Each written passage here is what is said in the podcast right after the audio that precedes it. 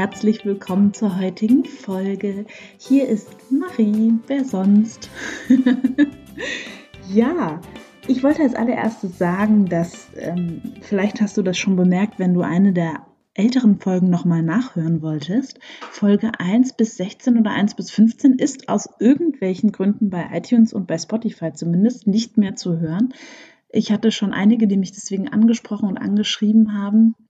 Das ist keine Absicht. Ich weiß nicht, woran es liegt. Ich habe Podigy, meinen Hoster, angeschrieben und habe gesagt, Leute, guckt mal, was da schiefgelaufen ist. Die wissen es auch nicht und sind gerade auf der Finde nach der Lösung. Genau, das heißt, hoffentlich gibt es sie dann im neuen Jahr alle wieder. Ansonsten werde ich sie alle noch einmal hochladen. Das wäre ja dann auch in Ordnung. Gut, auf jeden Fall so viel erstmal dazu. Sonst habe ich, ich habe es schon bei Instagram geschrieben, jetzt endlich mein neues ja, Freebie so ein bisschen installiert. Nicht nur so ein bisschen, ich habe es installiert. Das heißt, wenn du dich äh, auf meiner Homepage für meinen Newsletter einträgst, bekommst du drei Geschenke von mir. Welche das sind, kannst du dir einfach ganz in Ruhe unter marie-karenke mit dem Re in der Mitte.de anschauen. Und jetzt legen wir direkt los mit der Folge, würde ich sagen ohne uns lang mit dem Werbeblock aufzuhalten. So, also, ich bin ja mit diesem Podcast hier immer recht intuitiv unterwegs und überlege mir, was brauchst denn gerade und was fühle ich gerade. Und ähm, ja, ich war heute Morgen bei meiner Klangschalentherapeutin irgendwie ist sie, ich weiß nicht, ich, ich sage immer, sie ist Energieheilerin. Sie sagt, sie arbeitet nur mit Klangschalen. Falls du das noch nie gemacht hast, das sieht so aus, dass man da eben liegt auf so einer Liege und dann werden Klangschalen platziert an bestimmten äh, Zentren im Körper, auch auf die Chakren und Knotenpunkte und so weiter. Und dann wird damit so ein Klöppel gegengehauen, sage ich mal ganz uncharmant. Und die Schwingung von diesen Schalen überträgt sich auf den Körper und sie kann das, sie kombiniert das dann mit Handauflegen und sie kann es auf eine ganz fantastische Art und Weise, dass ich ja währenddessen ähm, ganz viel spüre, danach ganz viel spüre und das für mich einfach wirklich ja ein Segen ist, dass ich sie gefunden habe sozusagen und bin schon seit einem Jahr bei ihr, so in regelmäßigen aller vier bis sechs Wochen. Und ja, finde das wirklich total spannend, was im Körper auch, also im Körperspeicher, in den Zellen einfach abgelegt ist an alten Dingen, ähm, an, da kommen dann Bilder hoch und Themen, das ist total spannend. Und hilft mir eben, also es ist nur meine kleine Welt total, das zu verarbeiten, dass ich eben auch einen Ansatz habe, der so gar nicht mit Worten und gar nicht mit Sprechen ist, sondern wirklich so ganz körperlich, ja, weil sobald wir sprechen, wie soll ich das mal sagen, da kann es Missverständnisse geben. Wir können uns schnell mal verkopfen als Menschen, da bin ich recht anfällig für und deswegen mag ich diese total körperliche Herangehensweise auch sehr, sehr gerne. Und äh, weswegen erzähle ich das? Weil sie mir dann zum Abschied gesagt hat, ja, ich gebe dir nochmal einen Energiemantel für deine Familie mit, äh, wenn du jetzt da an Weihnachten bist. Und das fand ich ganz spannend, weil da natürlich eine Vorannahme dahinter steckt, dass ich einen Energiemantel brauche, wenn ich auf meine Familie treffe. Und da bin ich dann mal so ein bisschen Memory Lane runtergegangen und es stimmt, dass ich vor vielen Jahren das manchmal kaum ausgehalten habe, zu Hause zu sein, weil ich so genervt war von meinen Familienmitgliedern an Weihnachten, weil es so anstrengend irgendwie für mich war, weil ich war ständig damit beschäftigt, in alle irgendwie reinzufühlen und so überhaupt nicht bei mir und habe mich ständig getriggert gefühlt durch irgendwelche Aussagen und war ja auch so mit meinem Lebensweg nicht wirklich im Reinen und war dann, äh, fühlte mich angegriffen, wenn mein Vater was sagte, wenn meine Mutter was sagte, wenn meine Geschwister was sagten oder wer auch immer da war, meine Oma irgendwas wissen wollte. Also das war schon ein ziemlicher Eiertanz.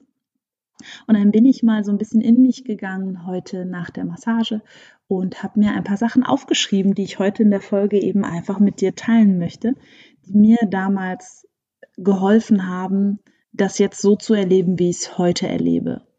Und ich meine, natürlich gibt es da ab und zu immer noch Momente, wo ich einfach dann nochmal gucken darf, wie ich damit umgehe. Und sie sind sehr, sehr viel weniger geworden, ja. So, dann fangen wir doch mal an.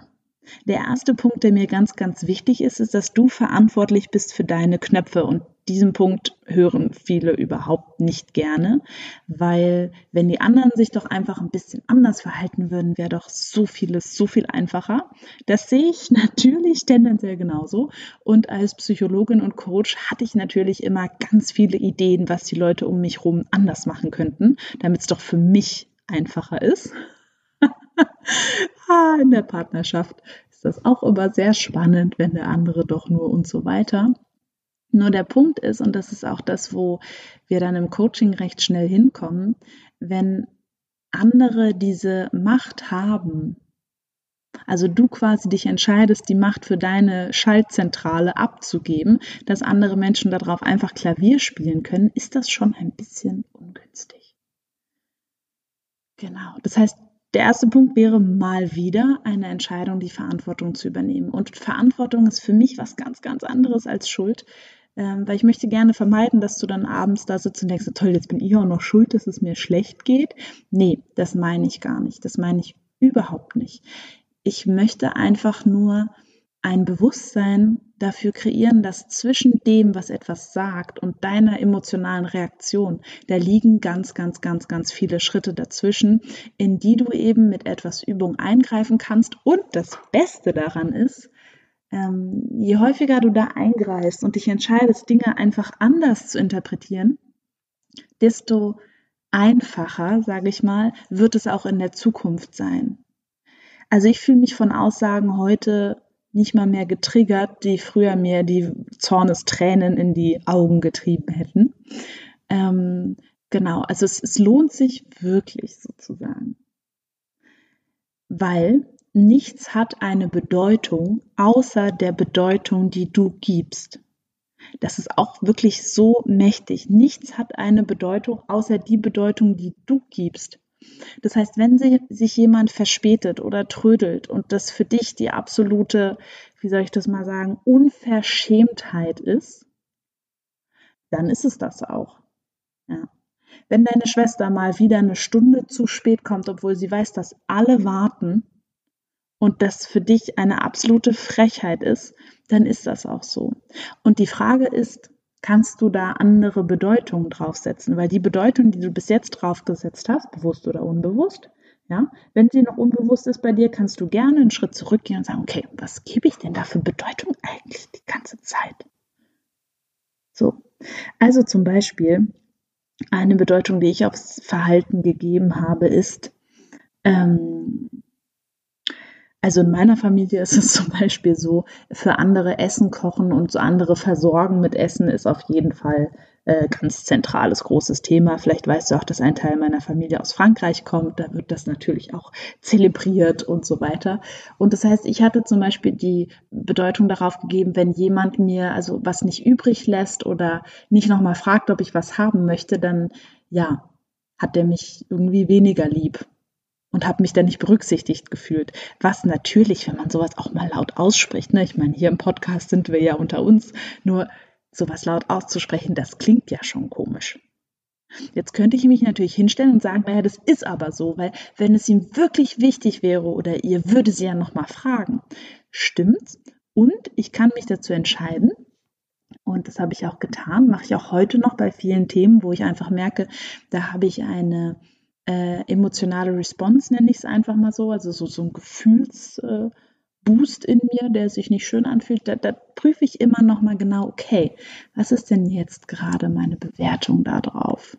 Ja, und es fühlt sich am Anfang etwas mechanisch an, gebe ich zu, und es wird ein immer leichterer und schönerer Prozess, der sich wirklich lohnt. Ja, Genau. Also das heißt, es gäbe ja auch andere Bedeutungen auf dieses Thema. Vielleicht hat er sie einfach ähm, Hunger gehabt und es aufgegessen. Was könnte noch sein? Ähm, er wollte mich bei einer Unterhaltung gerade nicht stören, die ich mit meinem Sitznachbarn geführt habe.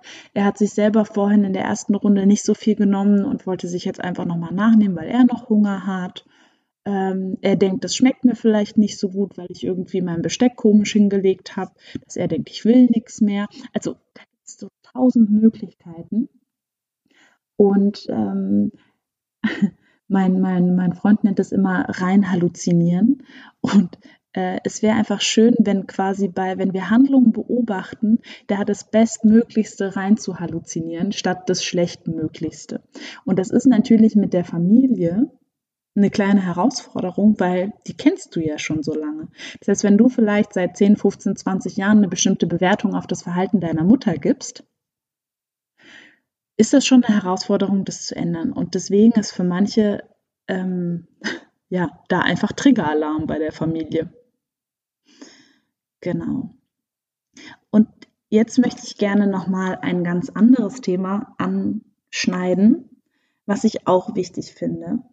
Vor allem für diejenigen unter euch, die gerne ihre Familie oder ihre Eltern heilen möchten oder retten möchten oder heilen und retten sind ein bisschen ungünstige Worte für das, was ich meine. Ich denke, dass wir als Kinder ein sehr, sehr gutes Gespür haben dafür, wo unsere Eltern verletzlich sind und wo sie in ihrem Prozess vielleicht gerade stehen oder zumindest meinen wir das zu haben, ja. Und ähm, gerade in diesem Familiengefüge ist es extrem wichtig zu wissen als Kind und das wirklich zu, in jede Faser des Körpers reinzulassen, weil wir sind irgendwie immer Kind, ist, du bist nicht für deine Familie, für deine Eltern verantwortlich und du kannst auch die Beziehung deiner Eltern zueinander nicht teilen. Ja? Was ich nämlich häufig erlebe, ist, dass ähm, wenn die Beziehung zwischen Eltern nicht so gut läuft, dann werden die Kinder damit einbezogen, bewusst, unbewusst, wie auch immer. Ähm, Mama dann mehr mit Tochter oder Mama mehr mit Sohn oder wie auch immer und Papa ist irgendwie außen vor oder also da gibt es Konstellationen, die sind schon ähm, spannungsvoll und die einfach als Kind bewusst zu beobachten und zu sagen, okay, was, was habe ich hier denn gerade? Ist das für mich stimmig, nicht stimmig? Wo versuche ich denn gerade was zu kompensieren, weil der Papa schon wieder einen doofen Kommentar gemacht hat, weil die Mama schon wieder irgendwas nicht gemacht hat, weil irgendwie, irgendwie, ich merke, die Stimmung ist am Kippen. Viele von uns sind extrem, ein extremer Seismograph dafür, was zwischen den Eltern passiert, weil das war als Kind und das dürfen wir einfach äh, uns gewahr sein. Es war überlebensnotwendig, dieser Seismograph zu sein. Ja. Und vielleicht gerade wenn du aus einem Elternhaus kommst, wo die Eltern sehr, sehr verschieden sind und auch vielleicht nicht so das verständlichste, verständnisvollste Miteinander haben, war das eine ganz, ganz essentielle ähm, Qualität, die du da ausbild, ausgebildet hast und die wirklich auch sehr wertvoll ist. Nur sie macht vielleicht, das habe ich zumindest früher so erlebt, das hat mich so mürbe gemacht und müde und ähm, ja, ausgepowert wie ein Schwamm. Und deswegen möchte ich dich gerne mal dazu einladen, dir einfach vorzustellen, wie wäre Weihnachten, wenn du mit deiner Energie, mit deiner Aufmerksamkeit bei dir bleibst. Weil der Punkt ist, auch Familiendynamik funktioniert wie ein wie perfekt aufeinander abgeglichene Zahnräder, die so ineinander greifen. Und vielleicht kennst du auch schon dieses Gefühl, gleich sagt er das, gleich sagt die das, gleich haben wir wieder das Thema und dann wird wieder das besprochen. Genau. Und vielleicht hörst du manche Geschichten auch schon zum zehntausendsten Mal, wie dein kleiner Bruder damals sich so gefreut hat, weil irgendwas passiert ist oder wie auch immer. Ne? Kann ja alles sein. Nur der Punkt ist, wenn du mit deiner Energie entscheidest, bei dir zu sein für dieses Weihnachten, die Dinge zu tun, die dir gut tun, ja, das macht schon was. Und ich möchte dir hier, falls du auf eine Erlaubnis gewartet hast, das zu tun, möchte ich dir gerne heute die Erlaubnis geben und schau einfach mal, was das verändert im Miteinander. So, das Erste, was es verändern wird, ist, dass ähm, die anderen dich fragen, ist alles okay? Und du denkst so, ja, ich bin heute einfach nur mal mit mir beschäftigt und nicht so mit euch. Ja, bist so still heute. Probier es gerne aus. Probier es wirklich, wirklich gerne aus. Und zum Schluss noch ein kleiner Hinweis. Ähm, ich hatte in Folge 21 die Leiter zum Glück beschrieben, also in, sag ich mal, in drei Sätzen umrissen. Wenn du es genauer haben willst, hör nochmal in die 21 rein. Die ist ja Gott sei Dank noch zu hören, ähm, also noch, noch hochgeladen.